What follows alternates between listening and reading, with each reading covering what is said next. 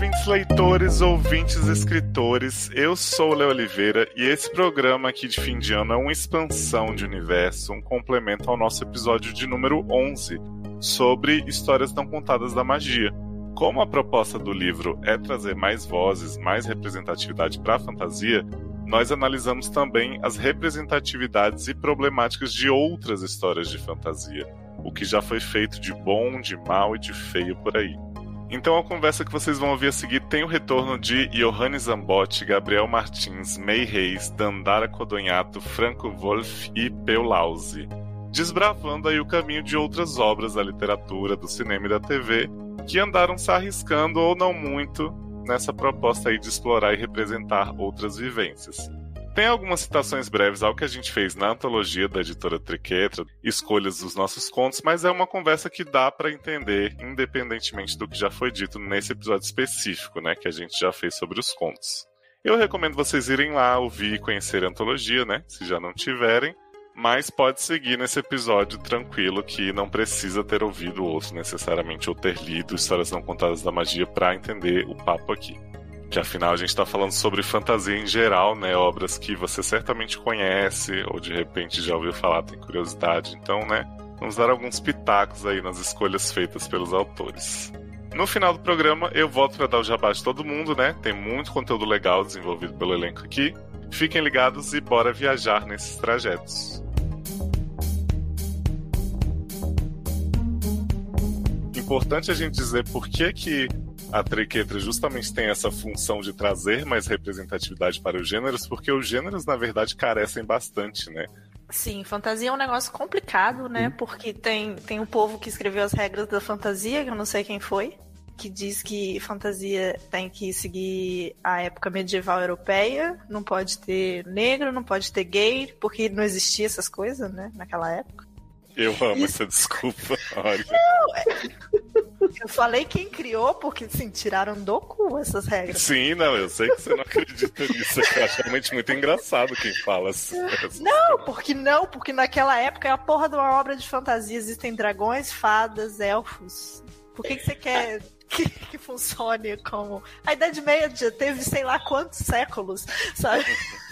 Ah, a Idade Média ela durou pelo menos mil anos. E eu acho que tem uma coisa também que me incomoda muito em geralmente fantasia genérica, é que fica só na, no medieval Inglaterra. Gente, tem Portugal, tem França, tem, sei lá, Itália, que, tipo, ainda é no medieval classicão, assim, tem Espanha. Vocês podem usar outros, outro, outros lugares para se inspirar, precisa ser sempre o mesmo. E se é o porra do mundo de fantasia, você soca o que você quiser lá. Isso é coisa de nerd chato que não pode enfiar nem política no meio. É, eu acho que é, isso que você falou resume bem, né? Você coloca o que quiser e essas pessoas, no caso, não querem. Não é que ah, na época não existia, oh meu Deus, estou indo contra a veracidade do período histórico fictício que eu estou tratando com várias coisas que não existem. Ah, não existia magia, gente. Não existia, pelo menos não nesses termos. Caramba. Quer dizer, não sei se existe hoje em dia também, mas. Exato. Olha, citando citando uma frase do, de um dos melhores podcasts de RPG que existe e dando uma adaptada para livros, realidade nos livros é minha mão na sua cara. Amo. eu, eu achei que você ia citar a frase eu quero mais que um, mais que mil e mil e um, né? Do grande episódio aí. Da Também achei que seria. É, não consegui colocar uma referência a Sandy Jr. nesse, nesse, nesse, nessa, nesse conto. Mas a frase que eu citei é das caquitas do podcast e elas falam sobre RPG, no caso, mas. Sim, maravilhosas. Eu me sinto um pouco pai do Caquitas, né? Porque a Paula começou a idealizar quando eu quando eu convidei ela para gravar essa cast, ela falou: "Estou querendo fazer podcast de novo". E aí nasceu. Eu confesso que eu não sabia disso, mas eu sinto a minha parte no D21 não só filho do Estação, mas também um pouco como filho delas, porque muito da minha coragem, da minha inspiração para entrar nesse mundo veio delas. Então você é meu neto, ó. Somos uma grande família. É isso. O universo, o universo de podcasts é tudo uma grande família, gente. Pai, sobrinho, avô, mãe, filho, padrinho. É o próprio Dark, né? Exatamente. É a árvore genealógica de Dark, a podocera. E eu acho que a gente pode então né, começar com a polêmica. Eu tenho até medo. É, vamos, vamos, começar com, com, a pior parte, né? Que daí depois a gente vai se divertindo. A gente Boa. passa, deixa o peso para trás. Então, gente, começando com o pé na porta, né? Temos a saga Harry Potter de Jair K. Rowling, né? Apesar das pessoas é, quererem dizer que Hermione escreveu ou qualquer outra pessoa, a gente tem que dar o crédito. E eu acho que Harry Potter, pelo menos né, na época que a gente leu, trouxe uma questão muito interessante aí sobre a crítica à pureza que Voldemort defendia, né? Voldemort e os comensais, eles tinham aquelas coisas de puro sangue, de, de formar uma dinastia de bruxos e a obra parecia ser bastante contra essa ideia, né? Então acho que ela trouxe uma alegoria bem forte para a época em que os livros foram lançados e que perdurou assim, de, de uma crítica ao nazismo que eu acho que, que Dona Jair merece esse crédito, né, do que ela fez. Política. Que Aqui, isso? em Harry Potter, não tem disso. Mas eu diria que ser contra o nazismo é, é o mínimo, né? Ser... Sim. é, acho que não, não é como se a gente dissesse assim, meu Deus, olha como essa mulher foi subversiva. Não, mas é, pelo menos quanto a isso, ela não errou. Mas eu fico muito intrigado com como, como o pessoal mais a, das minorias representativas são super fã, ou pelo menos eram super fã de Harry Potter antes do, do fatídico dia, né? Se for considerar, assim, representatividades na obra em si, não tem nada. O que é muito curioso. Uhum. Polêmica. Sim. Mas imagina o quanto seria significante para uma obra que alcançou esse nível se tivesse um personagem principal que fosse, sei lá, por exemplo, muito da problema que se fala né, do Dumbledore gay e tal. Mas se fosse um, de fato, um personagem LGBT que tivesse relevância e fosse falado sobre isso, sabe? Imagina o hum. impacto que não teria nesse fandom que é tão pertencente a essa sigla e tal, sabe? Imagina, seria Sim. muito. muito Porque mesmo não tendo, né, já tem essa significância e as fanfics rodam por aí uhum. de tantas representações, né? A gente tem aí vários chips, tipo Sirius e Lupin, o menino lá, o filho do Harry com o outro menino lá. Como é que é o nome? Scorpio. E esse Alvo aí, Severo. Esse aí, eu não... aí. Então, Alvo assim, Severo. É, não tendo a representatividade, a galera já criou. Imagina se tivesse. Nossa, teria sido assim. Realmente teria significado muito, né, para as comunidades. É, e, e, Harry Potter tem muito personagem, né? Não é como se fosse uma história pequena. Então, assim, dentro dos Weasley, pelo menos, tinha que ter três LGBT, sabe? é um negócio muito e não é nem como se ela dissesse assim, ah, não é que eu não trato a vida dos personagens coadjuvantes, porque você vê que depois ela vai arrumando, uma, tipo, a apanhatão que se for pegar o Lupin pra dar uma disfarçada. Aí, ah, não, tem essa menina aqui que o Alvo Severo sempre gostou, viu, gente? É, não, mas tipo... imagina que triste na família Weasley, sete irmãos héteros. Nossa, credo. Isso não é nem possível, pelo amor de Deus. Não, não existe esse tipo de família. Não. não. Nossa, credo, Deus me livre eu acho que também a representatividade ela precisa ser uma coisa natural, assim. Por exemplo, um, por um autor puxando para o lado que, que, é completamente problemático na, nessa obra que não tem, se tu, tu não precisa pedir para um autor LGBT para fazer um livro representativo nesse sentido. Vai ser natural para ele fazer.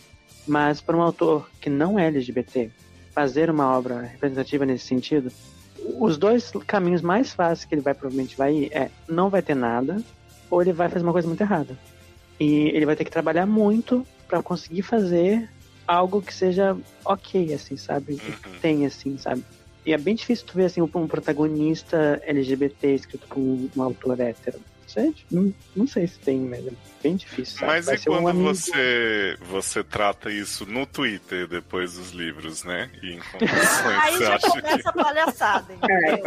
É. Aí quer fazer retcon no Twitter. Aí, aí não. Aí não. Eu, eu já começou o declínio, vamos combinar, na é verdade? É, gente, porque a grande saída do armário de Dumbledore é uma coisa que, que não, me, não me desce. Né, porque ela chegou e falou assim, gente, mas sempre foi, ele veste roxo e, e assim. Ele veste roxo e gosta de coisas coloridas e brilhantes. Exato, é deixei super claro que ele e Grindelwald super se pegavam. Aí, aí quando chega a oportunidade de fazer Jude Law pegar Mad, não, não quer, não é verdade? Pois é, gente. Ou também no filme vamos deixar muito claro que ele é gay, ele, ele gosta de tricô. Então. É Sim. E assim gente, também ninguém me convence que essa mulher não quis fazer parecer que Sirius e Lupin eram amantes a vida inteira e depois mudou de Ai. ideia. Claramente. Olha, Claramente. que fanfic sobre isso. São as melhores. Gente, deixa eu só confessar uma coisa. Eu passei muito tempo que, assim, eu li durante minha adolescência Harry Potter. Aí, por algumas questões pessoais, eu não queria reabrir Harry Potter na minha vida, que eu não queria reler. Aí, quando surgiu essa história do Dumbledore gay, eu falei, nossa, até que fazia algum sentido, sabe? Nossa, que interessante. Só que aí eu descobri como é que a autora falou isso. Aí eu falei, tipo, cara, estragou. Como assim? Parecia ser tão uma boa ideia, tipo, se a pessoa tivesse chegado e falado assim, nossa, é verdade, eu não tinha percebido isso, eu acho que vai ser interessante colocar isso na história. Mas não, ela quis não entender que aquilo foi pensado desde o começo. Ao mesmo tempo que pra mim foi só Pink Money isso. Eu acho, sinceramente, que J.K.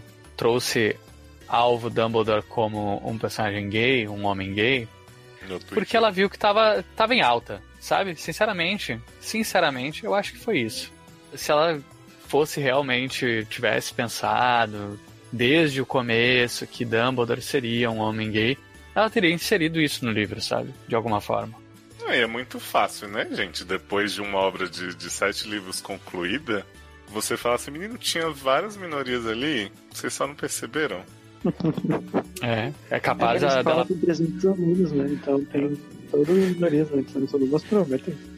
É, eu, eu tenho medo de acordar assim de manhã, tá JK no, no meu quarto dizendo sabia que fulano é, é gay. Sim. tinha, tinha um vídeo que ele era engraçado antes de tudo que aconteceu, né? Que eu acho que era um TikTok que fez, assim. E aí ficava, tipo, a pessoa com a peruca assim. Você sabia que Hagrid é trans? Ah, tem algumas coisas que eu acho que são da época também, que eu acho que ainda dá pra passar um paninho. O problema é que eu acho que foi muito depois. As ações dela depois, tipo, foi o que matou a obra pra mim. Matou, A gente- assim, ela ainda faz uma parte importante da minha vida, assim, não tem como apagar isso, mas eu acho que o que se tornou depois é uma coisa que me incomoda muito, assim, e é muito triste. É, A gente tem uma falta de representatividade de um modo geral, porque se a gente for parar para olhar, é muito superficial, né? A gente tem um total de quase zero personagens não brancos na obra inteira. A gente tem algumas questões sobre mestiços no sentido não só de, de, de sangue, mas como, por exemplo, a questão dos, dos lobisomens, das vilas, dos anões e dos gigantes, que também é muito superficial, bem assim tratado de, de qualquer forma, fora, fora o, o ponto dos, dos lobisomens. E a gente tem uma, uma, uma certa representatividade feminina, né? Numa das personagens principais, mas ainda assim cai em alguns clichês, né? De a ajuda do protagonista, na verdade. o almanaque do protagonista. Nossa, uma coisa interessante é que depois existem algumas discussões que falam de personagens que são acidentalmente autistas. E eles falam, tem muita gente da comunidade que se identifica muito com a Hermione por causa de várias coisas que já ouviu quando era criança e passou meio parecido com dela. Mas assim, voltando no assunto de trope mesmo, de ser a protagonista que, na verdade, fica meio que ali de babado do, do, do, do protagonista, sabe? Do Tipo, a É tipo Katara Mãe de Aang, entendeu? É, é, é. Tanto que uma vez eu acho que eu até lembro assim que são tipo, eu não conseguia me identificar nem com a Hermione nem com a Katara, porque eram duas personagens que pra mim só eram tipo, gente, o que, que você tá atrás desse moleque? Ele só é chato. Deixa ele se virar. Porque são meio que são personagens meio que maternais, assim, né, pelo menos a meu ver. Isso é uma questão pessoal mesmo. Não, mas, Mas eu não, mesmo. minha crítica não é a personagem em si, mas sim ao tipo de papel que ela desempenha dentro daquela história. É, é por Isso isso, me que eu incomoda. que a representatividade é meio superficial, porque apesar dela ter um certo protagonismo, né? Apesar ela é uma personagem com muito tempo de, de eu ia falar muito tempo de tela. Muito tempo. Eu uso o tempo de tela viver tranquilamente. Então, tem muito tempo de tela e que tem muita, muitas questões fundamentais, inclusive na, naquele momento polêmico que eu nunca perdoo o Rony Weasley na vida, né? Que ele abandonou eles na floresta. a Hermione, é ela que tá lá, né, como pilar mesmo e tudo mais, mas o que me irrita, que é a parte do superficial, que vai até ali. No final, ela acaba sendo a responsável por fazer o papel feminino de cuidadora, de mãe, nesse sentido que você falou de maternal, que não é tipo assim, não é só porque ela é uma mulher que ela tem que exercer esse, esse papel, sabe? Ela tem muito o papel também de traduzir em sentimentos, várias coisas que os personagens estão pensando. Quando eu reli, eu senti muito isso. Como eu falei que o declínio começou com essa mulher ter autorização de usar o Twitter, aí depois vem aquela desgraça daquele negócio, daquela polêmica da Hermione negra. Mas eu nunca disse que Hermione era branca nos meus livros. Não, só sempre deu a entender, mas tudo bem. Puta que pariu, você não sabe o que é escrita padrão se você não descreve a cor do personagem, como a gente sabe que representatividade não existe, as pessoas vão ler esse personagem com hum. pele branca. E sabe? o que falar da, assim. da grande personagem Cho Chang, com dois sobrenomes, né? Hum. Colocados. Ah. Não, a, a, a, a Gêmeas Patil, gente. Sim. Não, e é duro. Ou, só um adendo, questão sobre personagens asiáticos, geralmente eles são muito problemáticos quando a gente vê em literatura ocidental, porque eles geralmente aparecem meio que como portadores de um conhecimento. Ah, que não deve ser nomeada, não fez isso, ainda bem. Tudo bem que ela estava na casa do pessoal que é ah, que é inteligente. Uma, uma, das gêmeas mas... asiáticas, é, indianas, estava na Corvinal e a, e a chinesa também estava na Corvinal. Então... É, é, é.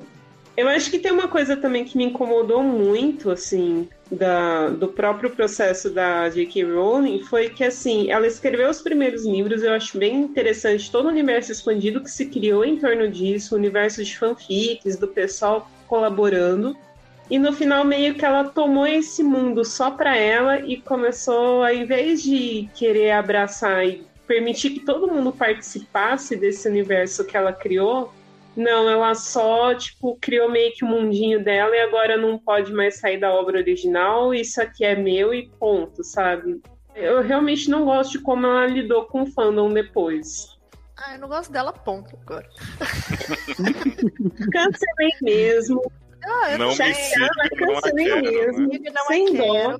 Tá bloqueado, inclusive, no meu Twitter, tá bom? Nem esperei. Parei de seguir também.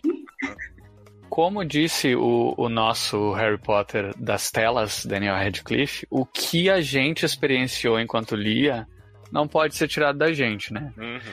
Então, a gente não consome mais o conteúdo dela, não dá mais dinheiro para ela, sabe? Eu, particularmente, não faço isso. Mas não posso negar que Harry Potter foi extremamente importante na minha vida, né? Não, é impossível. Acho que quem ainda vai ler alguma coisa da J.K. ou não, eu acho que o, o, consenso é assim, cara, isso fez a minha infância, o que eu tirei foi positivo. Ela pode ter colocado um monte de, de subtextos ali problemáticos, não ressoou com a maioria das pessoas que, que leva a obra né, no coração como algo de diversidade assim, então quem tiver Funko pirata aí pra vender, pra não chegar dinheiro nela, eu tô comprando. uh, conheço, conheço um lugar em Porto Alegre que tem, hein? Olha tem aí. uns sites aí. Hum. Ah, uma coisa que eu acho que o Gabriel comentou também que eu queria comentar é assim, sobre a questão de representatividade, é realmente muito complicado para um autor que não tem domínio sobre aquela representatividade sentar e começar a fazer alguma coisa, sabe? Eu tenho uma história que eu comecei a pensar, até cheguei a esboçar alguma coisa, que eu queria fazer uma coisa meio de época no Brasil. Só que assim, quando você fala de coisas de época no Brasil, você tem que tocar no problema que foi escravidão.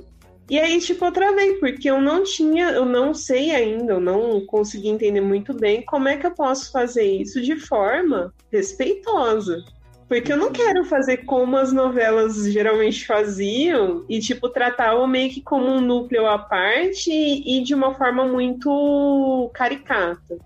Eu tenho muito medo de cair nisso. Agora, tem alguns autores que não têm essa preocupação e aí faz aquilo que o Gabriel falou. Ou eles pegam e não escrevem, ignoram o problema, que é uma questão que eu já vi alguma. Quando a gente vai falar de romance de época no Brasil, pode acontecer isso de fato o autor tipo, pular, fingir que nunca existiu. Ou então representar isso de forma muito caricata, ou sem sentido, ou que não faz, ou que não conversa com a realidade, assim. Um Django livre, um 12 anos de escravidão, um, um trem assim de, ah meu Deus, olha, olha só os escravos. Mas eu não sei o que você quer fazer, Dandara. Eu sugeria que você metesse, metesse um Bridgerton, sabe? Mete uma pessoa. É de época, mete os negros numa posição de poder e é isso. É, não, é porque assim, a ideia era mais ou menos fazer uma coisa que começava a ter um. Era meio que relacionado com Noiva Fantasma. Na verdade, era quase que uma fanfic da série que tava na Netflix. Só que aí eu comecei a criar algumas coisas, eu falei, cara, eu precisava fazendo, eu acho que isso entrava já numa coisa meio terror, e aí eu não sei como é que eu lido com isso sem parecer caricato ou bizarro. Aí, tipo, eu talvez escreva e peça para alguém ler depois para poder avaliar, porque Bom, se é eu pra isso escrever, né? E a gralha, na verdade. Exatamente. Escreve, joga lá no grupo e a gente vai, vai fazendo apontamentos. Mas eu vejo muito isso que a Dandara falou como uma questão que, assim, eu tenho muitos, muitos cuidados e, e, e muitas, muitas temáticas que eu vou deixando para depois porque eu quero ter a propriedade suficiente, eu quero não falar bobagem, eu quero estar preparado. Eu acho que todo mundo tem que ter. Mas eu acho que tem um autor que leva isso pra ter a desculpa de, ah, então na verdade eu não vou nem incluir. Porque se tem chance de eu fazer alguma coisa que ofenda, eu vou deixar quieto e, continuar escrevendo minhas histórias aqui com todo mundo branco, hétero e, sabe? Sim, as pessoas vão errar, é muito importante ter a preocupação, mas assim, você também querer se fechar e dizer, ah, então eu só vou falar do que eu sei e não correr nenhum risco, eu acho muito ruim. Sim, eu tô aqui oh. balançando a cabeça e eu esqueci que eu tô num, numa gravação. Ou então escolhe um cenário em que isso não vai entrar, mas sinceramente a gente já viu muito. A gente já viu muita coisa de gente branca hétero o tempo todo. A gente vê isso o tempo todo. Sim. Sei lá, não, não custa também pensar com carinho alguns temas. Eu acho que assim, fazer o mínimo, né, gente? Acho que como a gente falou aí da uhum. dona JK, dizer depois da obra, né, que o personagem pertence a alguma minoria não acrescenta nada à obra. E eu acho que tem como você fazer só representações, sem também se aprofundar em temas que você não conhece, mas ter personagens de várias etnias e, e, nacionalidades e não sei o que, sem você cometer gafes, você pode fazer. E você pode pesquisar também, né? Conhecer as coisas que você não não tá por dentro e ir atrás de fazer direito. Eu acho que é bem importante também partir para esse lado. É, eu acho que muitas vezes, mesmo quando é uma coisa que você sabe, por exemplo, usando o que aconteceu comigo quando eu escrevi é, é, esse conto propriamente, né? Que na verdade foram até vocês que me ajudaram a resolver essa questão, que é eu queria dizer que os personagens eram gordos, mas eu não queria que isso fosse algo tipo essencial para o funcionamento da história. Eu não queria que isso limitasse eles de forma alguma, porque não precisa limitar, mas eu não sabia como escrever isso propriamente dito. E no final a melhor forma, como vocês mesmos me ajudaram, é simplesmente dizer, né? Tipo, não ficar tentando usar meias palavras, não, uhum. não ficar tomando cuidado, cuidado. É só dizer e pronto. Tipo. É que às vezes a gente acha que fazer com responsabilidade é a gente dourar a pílula, né? Pra descrever, assim, e não é bem isso. Sim, sim, exatamente. Pelo contrário, né? Porque muitas vezes, pelo menos, por exemplo, do ponto de vista capacitista, usar meias palavras ou usar palavras romantizadas é um jeito de tentar esconder ou mascarar essa, essa situação, essa condição tem uma coisa que me, não me descia nunca na garganta desde quando eu comecei a fazer psicologia, é a galera chamar o pessoal com sofrimento mental de especial. Uhum. uhum. Aí me dá um, sabe? Chega a voltar assim a vir. Uhum. Como se fosse uma coisa mágica, como, sabe? É, a gente tem muito né, nessa questão do autismo, né? Que a gente tem alguns pais de autista que têm uma, uma posição capacitista muito, muito errada, né? Teve até uma polêmica aí com o senhor Neon que é um pai de autista capacitista, né? E que acredita em pseudociência. Nossa. Nossa. É, tra transformar a condição da, da, do filho, né, no caso dele, em uma, uma aprovação, algum tipo de presente, algum tipo de ah, coisa que eu preciso passar para. Gente, não, né? Só não. Às vezes falar e apontar e dar o nome às coisas é o jeito mais correto mesmo de, de falar sobre.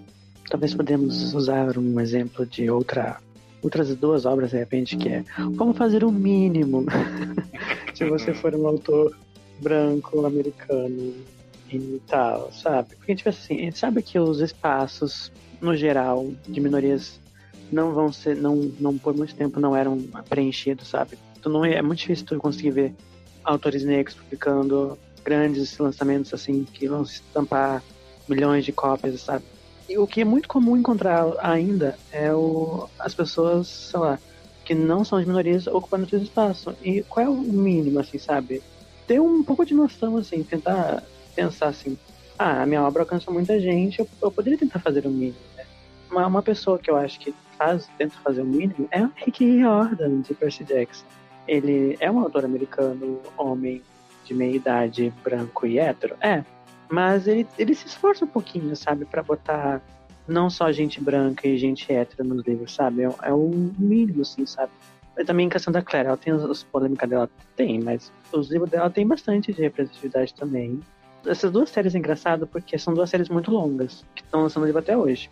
E se tu pega os primeiros livros de cada uma delas, não Dá tem pra ter uma representatividade. minoria em, tem cada livro, é. né? Dá pra ser Dá pra ter uma minoria em cada um protagonista de cada minoria. Dá pra usar todas as letras do LGBT, aí depois vai pra todas, Sim. sabe? Mas se tu pega o início, não tinha, sabe? Mas eles se preocuparam. Então, se tu pega as, as duas séries mais recentes de cada um deles, sei lá, o, o Rick Riordan tem as Provações de Apollo, Magnus Chase, e a Cassandra Clare tem o Artifício das Trevas. São séries que são tem muito mais, assim, de representatividade de personagem, não só LGBT, como não brancos, sabe? É uma coisa que é o fazer o mínimo, sabe? Ainda seria... O, mundo ideal era onde um autor LGBT tivesse o mesmo alcance que o Rick Riordan. A gente sabe que não, não estamos lá ainda, sabe? É muito difícil conseguir chegar lá ainda. Mas enquanto isso não acontece, é importante as pessoas, os jovens que vão ler esses livros poderem se sentir representados, sabe? Tipo, eu, eu me, me sentia representado quando eu lia Percy Jackson, por ser criado por uma mãe solteira, ser um menino que mudava de escola muitas vezes, mas a única coisa que não fechava era que o Percy é hétero. Se o Percy fosse gay, seria assim uma coisa muito incrível pra mim, sabe? E é uma coisa que seria diferente se fosse um autor LGBT escrevendo, sabe? Eu tô relendo os livros do Rick Jordan, porque eles foram bastante importantes no. Logo depois de Harry Potter entrou Rick Jordan na minha vida e eles foram bem importantes. Ai, mas me a gente- abraça também. Abraçados. Só que eu não terminei de ler. Tipo assim, eu parei em algum momento, porque ele já lançou, sei lá, 60 livros, né? E eu falei, não, vou ler tudo O Stephen aqui. King juvenil. Desse jeito. Gente, ele vai engatando uma série na outra, é muito louco. Mas eu acompanhei por algum tempo a escrita dele, eu acho a, a escrita dele evolui. Então dá pra aprender com ele escrevendo. Então eu voltei a ler os livros dele. E eu achei. Eu sei que existem muitas críticas ao, a essa representatividade que ele traz na obra dele, mas das crianças, né, dos meios-sangues lá, serem todos. É, terem déficit de atenção e hiperatividade, né? E que é uma coisa que hoje em dia cada vez mais crianças têm déficit de atenção e hiperatividade. Então, tipo, é uma obra, assim, que querendo ou não querendo, mesmo com os problemas, ela tá ali sendo representatividade do começo ao fim para um grupo. E isso é muito legal, é, é muito interessante. Mesmo que, que em algum momento ele acabe pegando ali, né, gente? Porque, né, o cara também né, é só um, um- um homem branco americano. A gente não pode esperar muita coisa, né? É, sem contar que é cis e hétero, né? Ai, é, nem tava lembrando dessa parte. Ai, meu Deus. Eu sempre parto do princípio que assim, né? Muita gente critica, ah, de repente, o Rick Riordan mesmo, ele tentou trazer, mas ele tem uns tropeços no caminho. Eu acho assim, cara, você. Ele já é um autor consagrado, então assim, não é como se ele estivesse tentando capitalizar, como se ele tivesse falido e, e, e, sabe, sem, sem público. E, porra, ele tá tentando, pra mim, já é muito mais válido do que quem tá parado escrevendo as mesmas coisas de 15 anos atrás, sabe? Então, eu acho louvável qualquer tentativa e, e qualquer esforço, mesmo que, tá, vai ter problemas no caminho, vai ter acertou aqui, errou esse outro. Porra, mas é importante tentar, né? Senão a gente mantém aí a, o default dos autores de sempre e ninguém nunca vai tentar porque, ah, se eu, se eu for errar, pra que, que eu vou fazer? Exato. Mas eu tava vendo aqui que ele começou a incluir vários personagens, né? Então tem aqui que tem um elfo que usa linguagem de sinais, tem uma valquíria árabe americana, um filho de Hefesto hispânico e uma filha de Plutão negra. Eu adoro que, que são, uhum. são junções assim improváveis, né? Que eu não sei nem o que é filha de Plutão, mas tudo bem. Não, uma coisa mais legal dessa segunda série de mitologia grega dele, que é Os Heróis do Olimpo, tem sete protagonistas, né? Desses sete, não são todos brancos, sabe? Uma coisa que quis fazer um pouco mais diverso. Então tem esse filho, filho de Hefesto, que ele é ele é descendente de família latina. Tem uma, essa, essa menina aí que é filha de Hades, no caso Plutão, que ela é negra. Tem o Frank também, que ele é descendente da imperador chinês, eu acho. Sabe, um pouquinho mais. Esses são personagens com ponto de vista, assim, com, com capítulos. Então, uhum. fica um pouco mais diverso, assim, sabe? Não é só um, um adolescente americano branco, sabe? E também fica mais, mais bacana de acompanhar. Tô louca pra chegar nesses Porque livros. Tem a Piper também. A Piper é, é, descendente de, de nativos americanos. E também envolve isso, negócio dos Cherokees. É bem bacana. Ele, pelo menos pelo que a gente vê, é um autor que ouviu as críticas, né? Foi atrás de alguma forma. Sim, ele tem, você vê, né, que ele evoluiu, né? Por isso que eu falo, a escrita dele, a, a, forma com que ele representa os personagens foi evoluindo ao longo dos anos. Ele não permaneceu lá em 2010, quando ele começou a publicar os livros, né? E isso é muito importante, porque assim, errar, todo mundo vai errar. Falar besteira, todo mundo vai falar. O que mais conta não é a besteira que foi falada, e sim o como a pessoa se comporta quando é criticada. No caso do Rick Riordan, é, aparentemente ele evolui, né, na escrita. A gente tem, por exemplo, a, a, a moça que fez Shira reagindo bem a críticas. E enquanto a gente tem outras autoras aí que não, não reagem muito bem, não é mesmo? É, o, o Rick Jordan, pelo visto, nunca disse fui mal interpretado, né? É, tem até amigos que são. Ensaio por estava Porque na biologia. Desculpe se alguém se sentiu ofendido. É. Ah, eu tô aqui lembrando, tem uma obra também, a da Jessica Townsend, da, do Morgan Crow, que eu acho que ela faz um esforço bem legal de pelo menos fazer o um mínimo, de colocar personagens que sejam que tenham cores diferentes, assim, que sejam personagens bem diversos. Isso eu tô achando bem legal da obra dela. Eu sei que uma pessoa que é super criticada também é a Marion Zimmer Bradley, que tem aí 200 polêmicas também nas costas. Mas eu lembro que a época que eu li As Brumas de Avalon foi um mundo que se abriu para mim, assim, porque é uma obra muito feminina, com pontos de vista nada maniqueístas, assim, e tem essa coisa da lenda do Rei Arthur, que é uma história super masculina, super quadrada, eu acho. E ela tratou de uma forma assim que, que realmente eu acho muito importante e há muito tempo na fantasia, né? Ela não é uma saga nova, assim. Então eu aplaudo, sabe? Eu tô só a, a Glória Pires. não li, não conheço. Não, não sou capaz de opinar. Eu li os primeiros quatro livros da Bruma faz muitos anos, tipo, muitos anos mesmo. Eu lembro sim dessa questão de que é todo pelos olhos femininos e tudo, mas eu, eu não vou saber ajudar em nada porque eu realmente não lembro da história.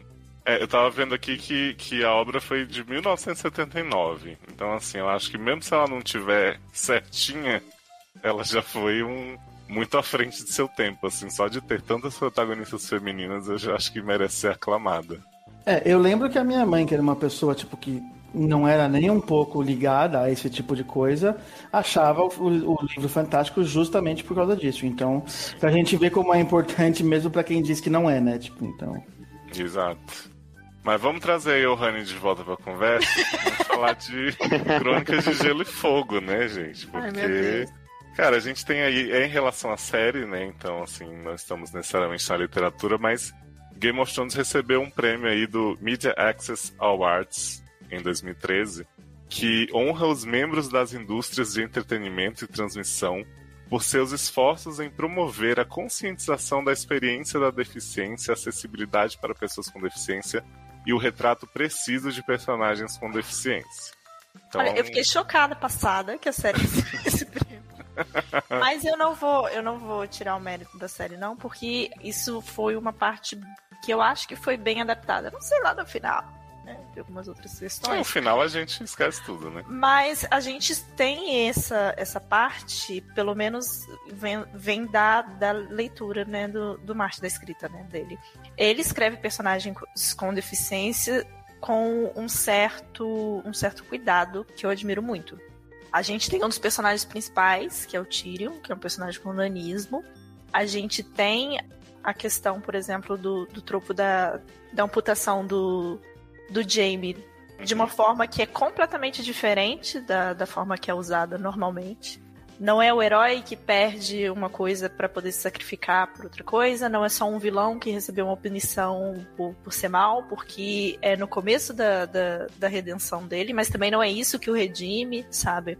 Tem todas umas, umas questões de não transformar essa nova deficiência dele em algo que gira em torno da, das questões dele como personagem. E outras pessoas também, né? Outras questões.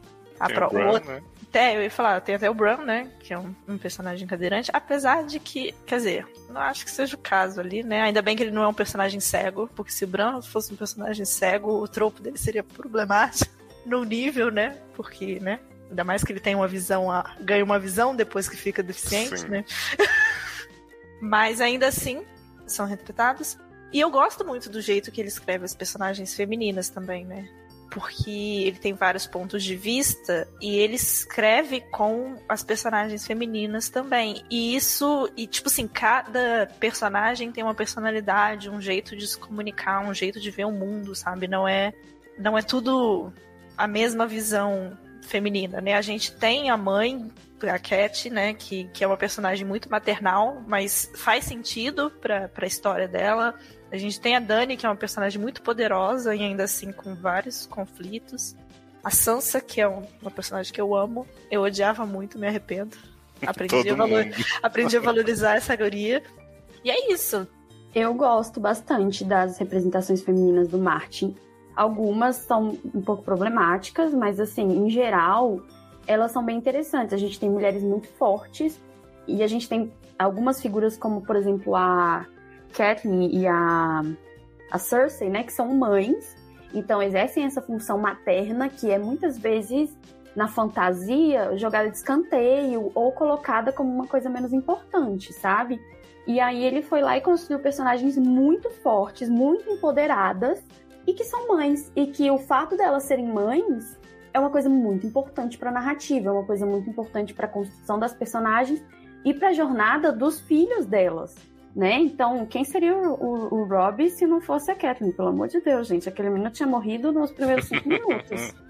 O próprio outro menino lá que eu não gosto, como é que é o nome, gente, do menino que daquele chato. Gente, eu não lembro o nome de ninguém.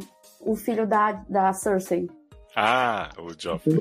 O Joffrey. Gente, aquele menino ali, se a Cersei não tivesse protegido ele durante dois livros, acho que foram dois, três livros, ele tinha. Alguém tinha. a- a- o lobo da área tinha matado ele no primeiro, né? Assim, fácil. Ah, queria.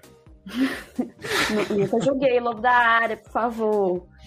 Mas eu gosto bastante. Ele, então, é principalmente essas duas figuras pra mim chamam muita atenção, porque são realmente representações interessantes de uma construção feminina muitas vezes esquecida e, e colocada de escanteio mesmo. Aí a gente, quando vai pra representação racial, a gente cai de novo. Uhum. problema da fantasia naquela época, tá, tá, tá. a gente sabe que os personagens não brancos da obra do Martin são, são estereotipados, né? Temos os, os orientais mágicos e misteriosos, tem a galera de, de- da- das ilhas escravagistas, que também tem um rolê de ser bárbaro e tudo mais. Os poucos negros da série que são piratas e uma galera meio assim, né? Ah, mas afinal, nessa época, todo mundo era branco e tinha dragão, né? É. Eu Hum, acho muito estranho não tratar, por exemplo, a questão genética dos Targaryens como albinismo. Pra mim, na minha interpretação, as características Targaryens são características albinas. Eu não sei se é uma se ele quis colocar como uma característica genética ou como uma característica étnica, né? Porque eles são todos do teoricamente do mesmo lugar, né? Mai vai poder falar sobre isso melhor que eu. Então, eu pesquisei, né? Em uma época eu estava convictíssima que os Targaryen eram todos albinos, fazia muito sentido pra mim, inclusive ainda faz. Meu headcanon é de que eles são uma família albina, mas o Martin já se pronunciou e disse que não. Mas que inclusive teriam albinos entre os Targaryen. Tem um personagem específico lá que ele deu nome e tudo mais, aparece em uma das sagas que ele escreveu, né, relacionado a, ao universo de Westeros, que é albino e é um Targaryen. É um, um cara que foi da Patrulha da Noite, umas coisas assim. E aí ele especificou esse cara que é albino. Mas é muito interessante porque as características que ele colocou para os Targaryen fazem muito sentido, né? A pele clara, o cabelo muito claro, os olhos da Daenerys são sempre ditos como é, meio roxos, né? Que é uma característica muito comum entre as pessoas albinas. E além de ele falar várias vezes que é uma família que tem muitos casamentos entre si. E na genética a gente sabe que casamentos consanguíneos, né? Esses casamentos entre famílias, eles aumentam a probabilidade de o que eles chamam de aberrações genéticas, né? Então, de aparecerem condições genéticas específicas e o albinismo está entre essas condições que podem aparecer.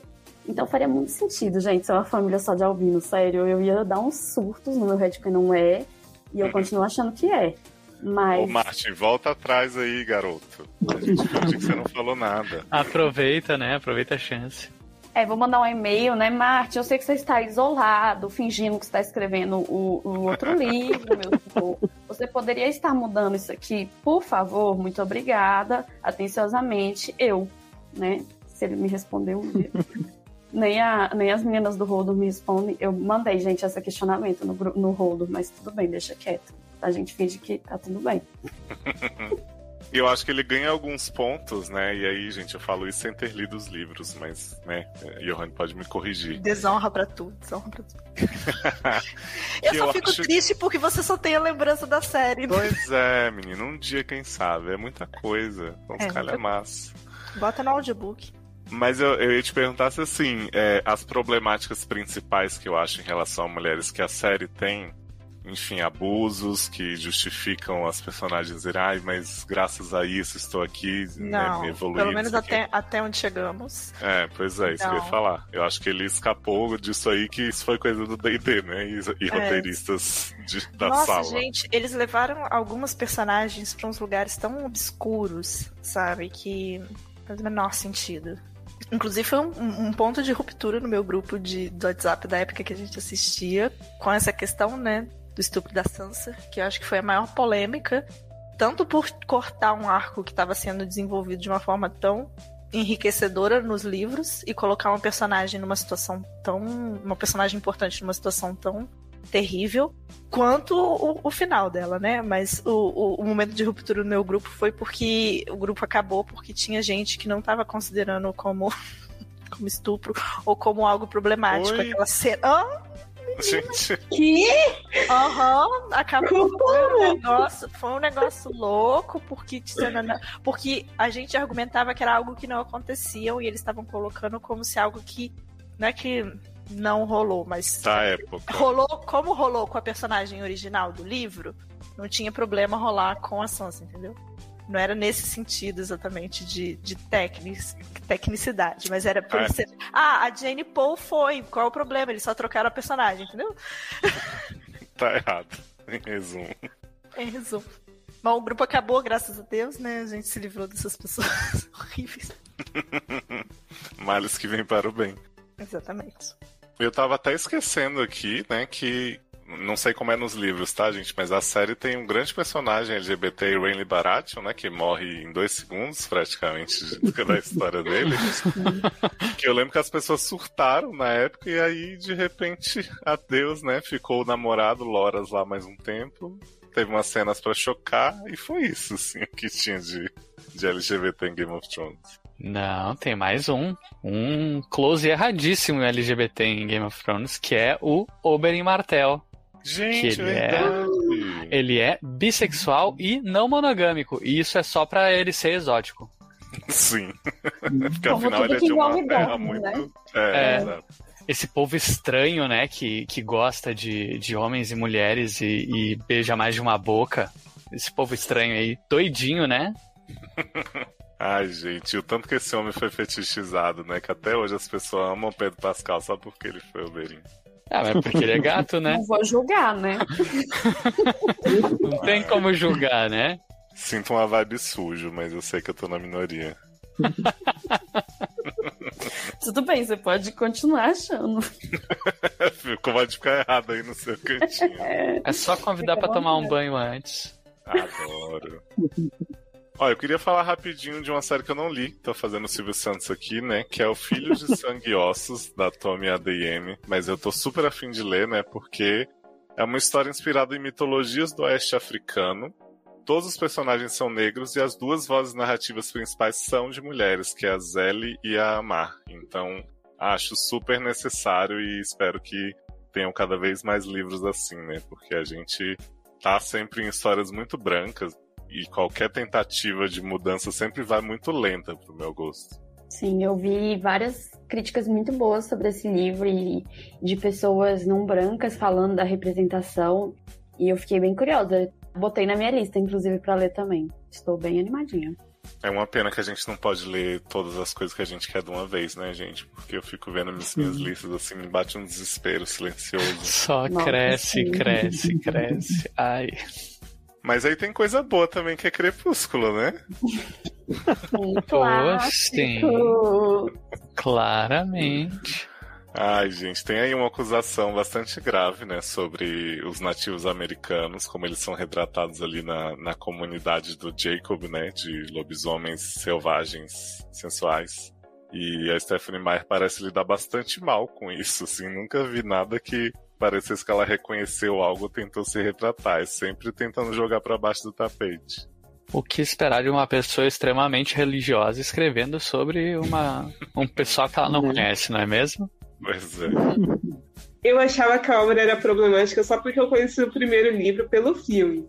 Mas depois que eu vi que no, algumas coisas que acontecem no final, no último filme, não sei se isso acontece no livro, eu tipo, fiquei, cara, é muito errado. Essa obra inteira. Não é tudo errado essa merda. É. É, além de ter uma má representação feminina, porque eu acho que todas as mulheres da, de Crepúsculo são, assim, difícil, né? De, Nossa, é. De coisa. Ele ainda tem a polêmica, né, da, da questão da apropriação cultural aí, dos quilotes, né? Toda, toda a questão que teve de, de, de usar como base, inclusive símbolos e outras coisas dessa tribo norte-americana. E assim, de uma forma completamente errada, porque você vai cair no, no tropo mágico do, do indígena, né? Que é o mais, é o mais comum, quando eles não são só os inimigos da, da colônia. E é foda, sabe? Não dá para salvar, entendeu? A história é ruim, o relacionamento é abusivo. É como não representarem obras de fantasia, Crepúsculo. É, Crepúsculo é, a definição de tá tudo errado mesmo. Não, assim, eu não consigo, eu não cheguei a ler o livro, eu só vi os filmes, eu só vi o primeiro filme e os outros eu vi pelo Matando Matheus a Grito. Só que chegou no último filme, tipo, tem umas coisas meio pedófilos, sabe? É tipo, Meio, amiga, ele se apaixona por um recém-nascido. Exato. Como isso pode ser normal na cabeça de um autor? Eu li é assim... o pior. Assim, eu posso falar mal com propriedade, porque eu sou daquelas que lê pra falar mal. Crepúsculo eu fiz questão. Eu li os quatro. Não, são três. Quatro. Quatro. São quatro. É porque são cinco filmes. Eu sempre confundo se foi um filme extra ou não. Mas enfim, eu lia tudo, entendeu? Foi sofrido. Foi, foi terrível. Sim. Eu acho que mais do que a paixão do, do Jacob pela, pela bebezinha Renesmee, né? Grande personagem. A Baby Reborn. Sim. A gente tem que considerar que o senhor Eduardo Cullen tem 120 anos, tá no high school de sacanagem, pegando a menina de 16, 17, né? Nossa, e é um relacionamento completamente errado, cara. Eu nem vou falar da parte que ele diz que tem vontade de matar ela várias vezes. Ah, eu só lembro do filme que ele, tipo, a menina tá dormindo de boa, de repente Rola ela acorda, tem um vampiro olhando ela. Aquilo me deixou traumatizada, cara. Como alguém pode achar isso normal? Ai, gente, como alguém pode achar aquilo romântico? Tudo bem, a gente era adolescente na época que surgiu. Não, tudo bem que na época eu tinha preconceito literário suficiente para não ler. E agora eu entendo que eu fui pelos motivos errados, mas eu escapei dessa. Sim, Eva Paradares que não tava lá muito longe de Crepúsculo, não. Ai, nem posso falar que assisti inteirinho. Não, eu também, eu curto a série é peça. Mas eu li, eu li dois livros. No terceiro eu já fiquei completamente despirocada. Não consegui ler. Não consegui. Qual assim, série? Eu li os dois primeiros crepúsculos, ainda Diário não de consegui Vampiro. ler Vampire Diaries. Ah, Eu comecei lendo. Depois que eu fui. Minha amiga era viciada e me deu os livros pra eu ler. Ficava me cobrando. Aí eu li o primeiro, li o segundo, fui o terceiro. Tipo, a menina morria, depois voltava, virava anjo. Eu falei assim, o quê? Adoro virar van. Deixa eu sair daqui enquanto eu posso. A série não, a série, tipo, ali depois da segunda temporada, desistiu de acompanhar os livros, sabe? Virou outra coisa. Eu curto muito o spin-off. The Originals eu, eu gosto bastante. Apesar de que eu acho que tem alguns problemas ali também de. de... Não sei porque não conheço, né? A questão do voodoo e a das práticas ali. Então eu não quero dizer que tá certo ou tá errado, que eu não sei. Mas É, The Originals tem uns LGBT ali, né? Pra cumprir é, tabela. tem, tem uns LGBT, tem mais uma galera negra, tudo bem que é todo mundo bruxo. Não, mas tem Desde tem um- TVD já era tradição, né? né? Mas, mas tem, tem um vampiro negro também. Mas aí ele é do mal. Gente, eu confesso que eu sempre fiquei com o pé atrás de assistir essa série, mas porque eles usam tipo um anel, acho que pra poder andar no, na parte na, na claridade, não é? No dia, na luz do dia. E eu nitidamente sabia que eles só fizeram isso porque era uma forma de economizar, porque gravar no escuro é mais caro. Mas eu gostei, eu achei uma solução melhor do que o vampiro brilhar, mas assim, né, cada um faz o. Ah, eu confesso que eu acho o vampiro brilhar, eu acho mais de boa do que do que todo o resto do, do que Ah, foi não, o não. Crepúsculo. Eu tô, fa- só tô falando da, da mitologia. É, é, isso é. Eu gostei Isso é porque. eu- tipo assim, porque é um negócio difícil de fazer, apesar de que todos os, os personagens da história principal têm um anel, mas, tipo, teoricamente, nem todo vampiro tem, porque tem que ser uma bruxa que tem que fazer, e os bruxos não gostam dos vampiros. Mas aí a melhor amiga da, da menina que vira vampiro é bruxa e ela faz anel pra todo mundo. Função, fazer anel. Reverter mortes. Mas eu gosto, eu gosto, eu acho bacaninha. É, não, acho que até Crepúsculo, assim, me diverti bastante. Talvez não pelos motivos que a autora quis, né? Mas acho a, a luta final do último, do último filme, assim, icônica, né? Aquela luta Ah, eu, com várias eu amo consequências. eu amo casal que tem uma vibe bi, que é a Alice e o, e o, e o menino lá, que eu esqueci o nome dele. Jasper. o Jasper. Aí eu olho pra eles, eu, eu- sei lá, eles exalam uma vibe bissexual, não sei. Não sei se é porque eu gosto dela. Eu acho, eu acho o casal, assim, interessante. É, quando, quando ela lançar esses livros futuros que vão ter aí, sabe, ela não explora, né? Essa... Ah, não sei. Conservadora, né? É. Nem- não podia nem fazer cena de sexo na lua de mel. Pois é, estamos aí na guarda jatada gelada, coisa que assim, Carol Lima quer ver explorada aí nos livros, né? Não sei se vai rolar, não.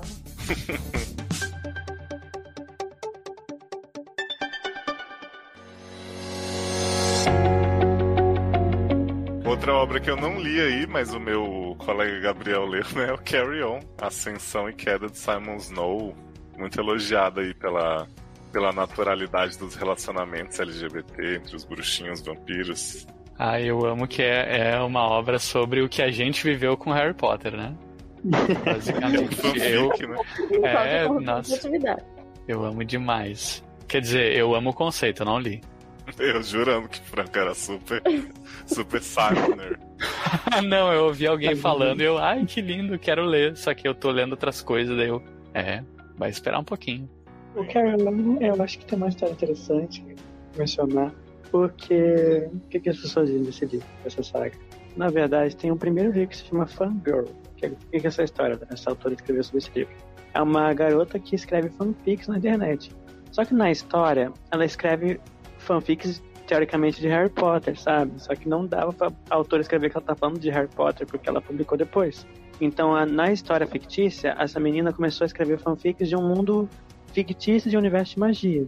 Só que as pessoas gostaram tanto dessa história, dentro da história, que a, a autora ela decidiu escrever uma série de livros que contasse como se fosse uma história mesmo, assim, sabe? Ela meio que tirou a história dentro da história e criou Carry On, que é um, uma- um menino bruxo, que ele é bi, e ele tem um relacionamento com um vampiro, que é gay. E é muito bacana, porque eu, eu comecei, eu li, eu li só o primeiro livro, não li o segundo. Mas uh, o primeiro ele é bem, é bem leve, assim, sabe? Uma, uma representatividade bem bacana de ver, assim, sabe? Ele simplesmente é uma escola cheia de gente LGBT, povo animado. Mas é divertido, sabe? Ah, eu amei. Eu adoro essas histórias de gente que fanfica e depois escreve, exceto Crepúsculo. É, Crepúsculo 50 tons. Ah, mas é tudo a mesma coisa. É porque, é porque 50 tons foi fanficar uma história que já era cagada. Aí o que, que aconteceu? Ficou mais cagado ainda. Esse é o problema. Gente, eu tentei ler os 50 tons, o primeiro capítulo, só que eu peguei tanto ranço da personagem principal que eu não consegui nem ignorar. Eu não consegui ignorar. Se assim, se ela estivesse escrevendo mal e tivesse um personagem cativante, eu talvez tivesse conseguido chegar mais longe. Mas não, ela escrevia mal e ainda por cima tinha um personagem ruim. Você não, você não se envolveu com a personagem de 50 tons? Porque ela é uma fanfic, ela é pra ser a Bela. A Bela Swan é uma pessoa completamente sem carisma. Também, entendeu? E, então, se você faz uma história baseada nessa personagem, você não vai gostar do protagonista mesmo. Não, mas Sabe o que, que foi o pior, assim, que me matou mesmo? É que, tipo, como é que você quer que eu tenha carisma por essa protagonista, sendo que ela é uma baita invejosa e você já deixou isso claro logo nos primeiros parágrafos do seu livro. Bem que ela já começa falando que, assim, nos 50 tons, ela já começa falando que, tipo, ela pegou o carro emprestado da amiga, porque o carro emprestado da amiga da amiga era melhor, porque ela dirigia um Fusca. Então, ai, que ainda bem que eu vou lá com o melhor carro, não sei das contas, aí já, tipo, ah. Não, você é amiga da menina mesmo, você só não, gosta das coisas que ela quer usar. Bem que esse cara te espanca, ele é rico, né? Ai, gente, não, é tudo errado também. Lembrei de uma outra, uma outra escritora que escreve uma, alguns livros uh, jovem adulto de um mesmo universo, que é a Becky Albertalli, que ela tem a série do. que agora hoje em dia tem o nome de Com Amor Simon, mas antes era Simon vs. Agenda Sapiens. Então ela tem uns quatro livros desse mesmo universo. E começou com Simon, que é gay e tal. Depois tem a, a Lia de Fora de Sintonia, que ela é bi. Depois tem Com Amor Quickwood, que é o terceiro livro. E são vários livros nessa temática de amor jovem romance YA. E também explora muito bem essa, essa questão de LGBT e é, é como se fosse os, os, livros do John Green, só porque só que pra LGBT, sabe? é a mesma pegada. Eu amo um dela com o Adam Silvera, que é o E Se Fosse a Gente. Uhum. Inclusive, se alguém leu esse livro, vamos fazer um programa sobre, vou reler. Eu amo demais essa história, gente, maravilhoso. Uma obra aí também que eu só vi a série, gente, mas que eu achei muito interessante o que a autora fala sobre é Sombra e Ossos, né? O Grisha Versa aí da Lee Bardugo. Eu achei muito legal um depoimento dela falando sobre como esse primeiro livro, Sombra e Ossos, é um livro muito hétero e muito branco. E aí ela fala que o motivo para isso é que ela era uma autora nova, ecoando os muitos livros de fantasia que ela lia, e aí ela disse: Mas quando você escreve livros cheios apenas de pessoas héteros, brancas, cisgêneros e saudáveis, você está fazendo um verdadeiro dano. Estamos reforçando a ideia que aventuras e romance e revolução apenas pertencem a um grupo muito específico de pessoas, e isso não é algo que eu quero fazer parte. E aí ela foi, a partir daí, acho que assim como o Rick, né? Pavimentando um caminho mais diverso um pouquinho, mesmo nas limitações dela. Então aplauda essa moça. É, o Sombriossos eu só vi a série. A única coisa interessante que eu acho que é, o, é um deles, autor é israelense, eu acho.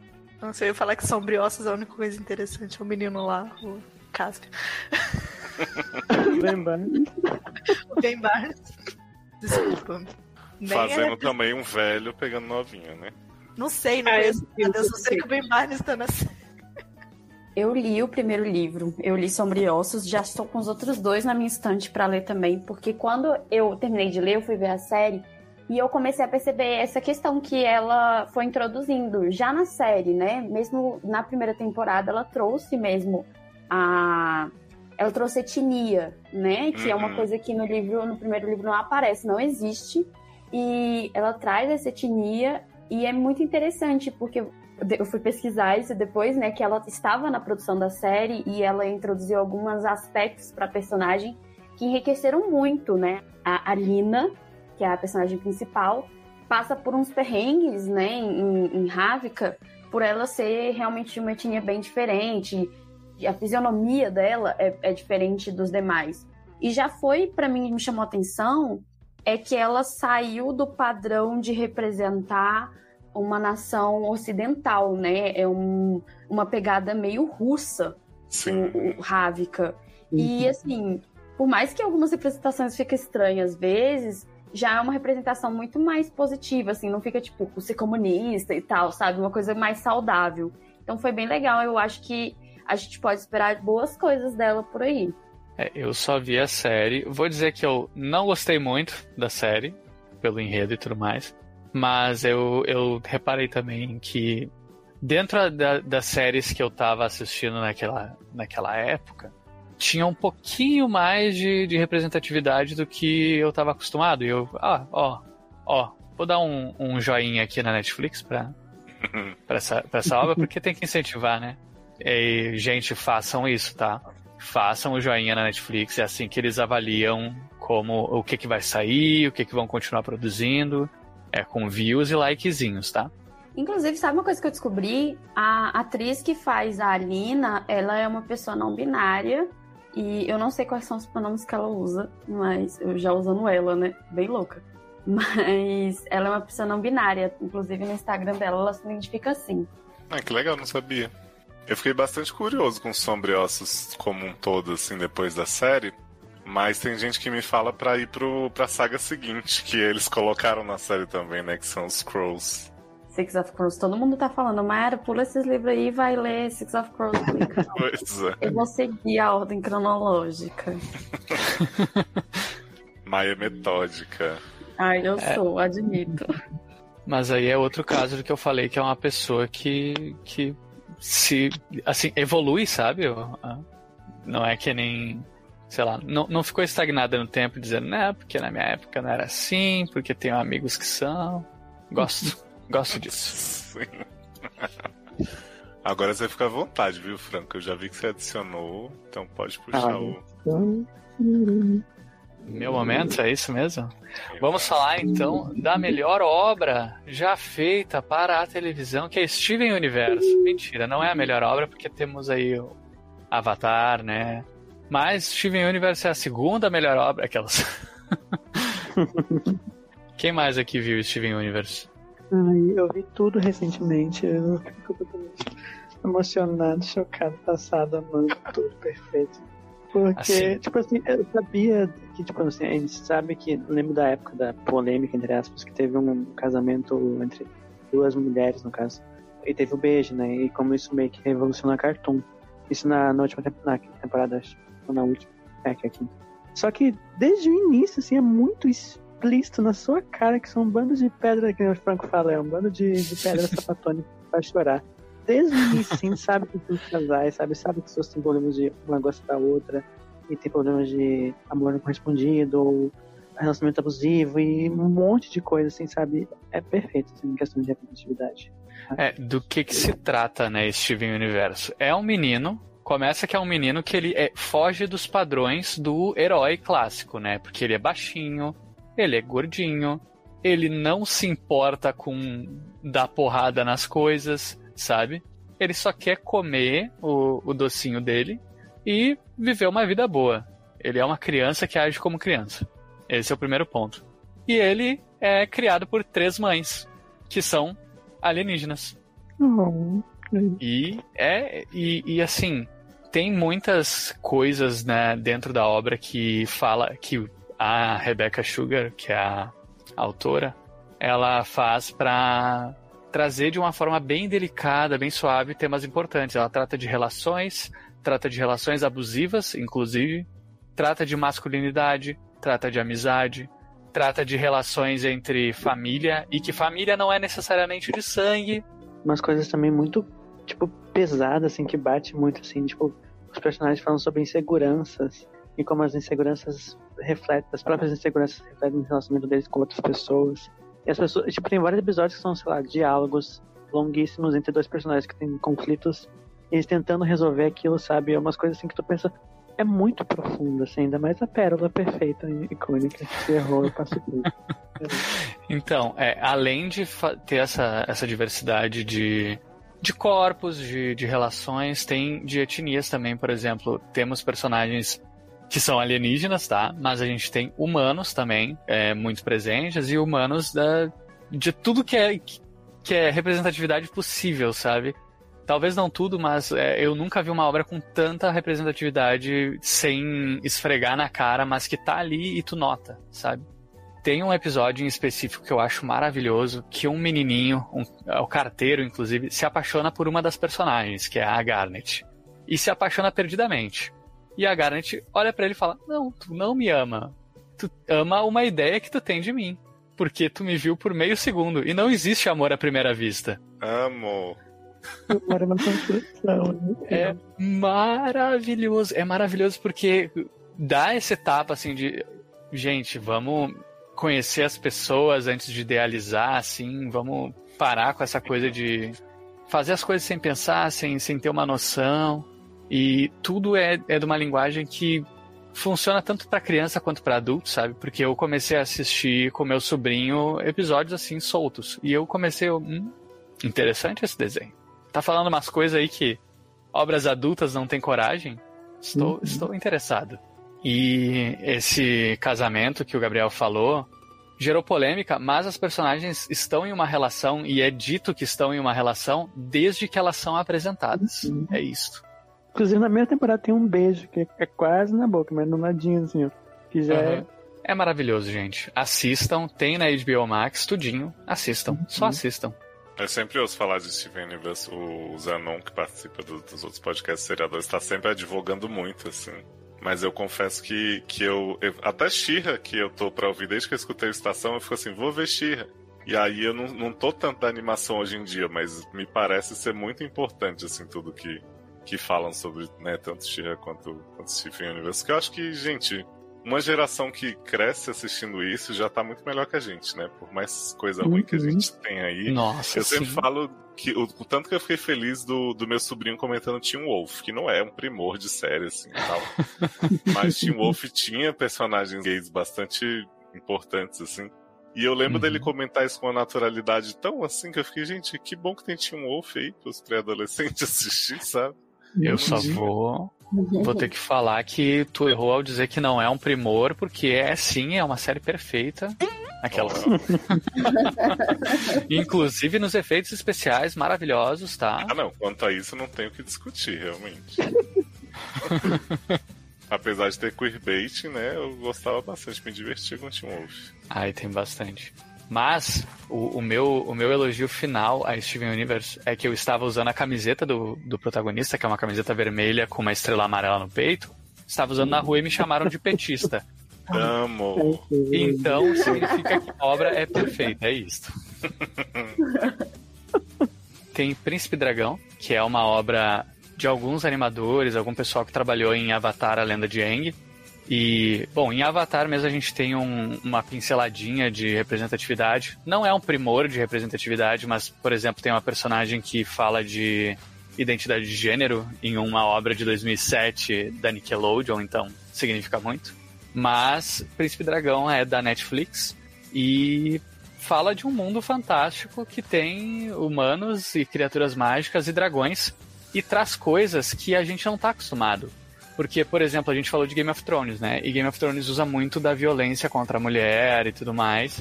Porque, entre aspas, naquela época isso era comum acontecer.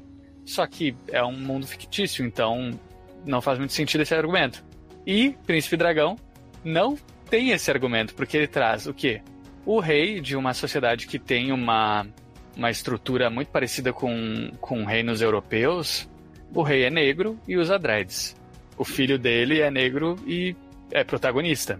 A gente tem um casal de rainhas e não, não é uma coisa que as pessoas tratam com preconceito, é naturalíssimo nesse universo, sabe? Tem uma general que é a, talvez a personagem mais legal de toda a saga, porque ela é o estereótipo aquele do, do cavaleiro com um escudo gigante, espada, só que ela é uma mulher e ela fala por linguagem de sinais apenas. Ela é muda. Assim, é um monte de coisa que é um monte de representatividade sendo inserida e que isso não define quem os personagens são. Porque a história é de dois meninos levando um ovo de dragão pra família verdadeira desse ovo, né? Pro, pra mãe dragoa, no caso. Ai, assistam, é bonito. Adorei pra família verdadeira deste ovo. É, deste ovo. Eles lavam o ovo, é muito bonito. Olha aí, gente, muitas dicas boas, né? Fora as que a gente falou mal. é, eu, eu, eu, não ia só falar mal de obras. Normalmente eu faço isso, mas dessa vez não.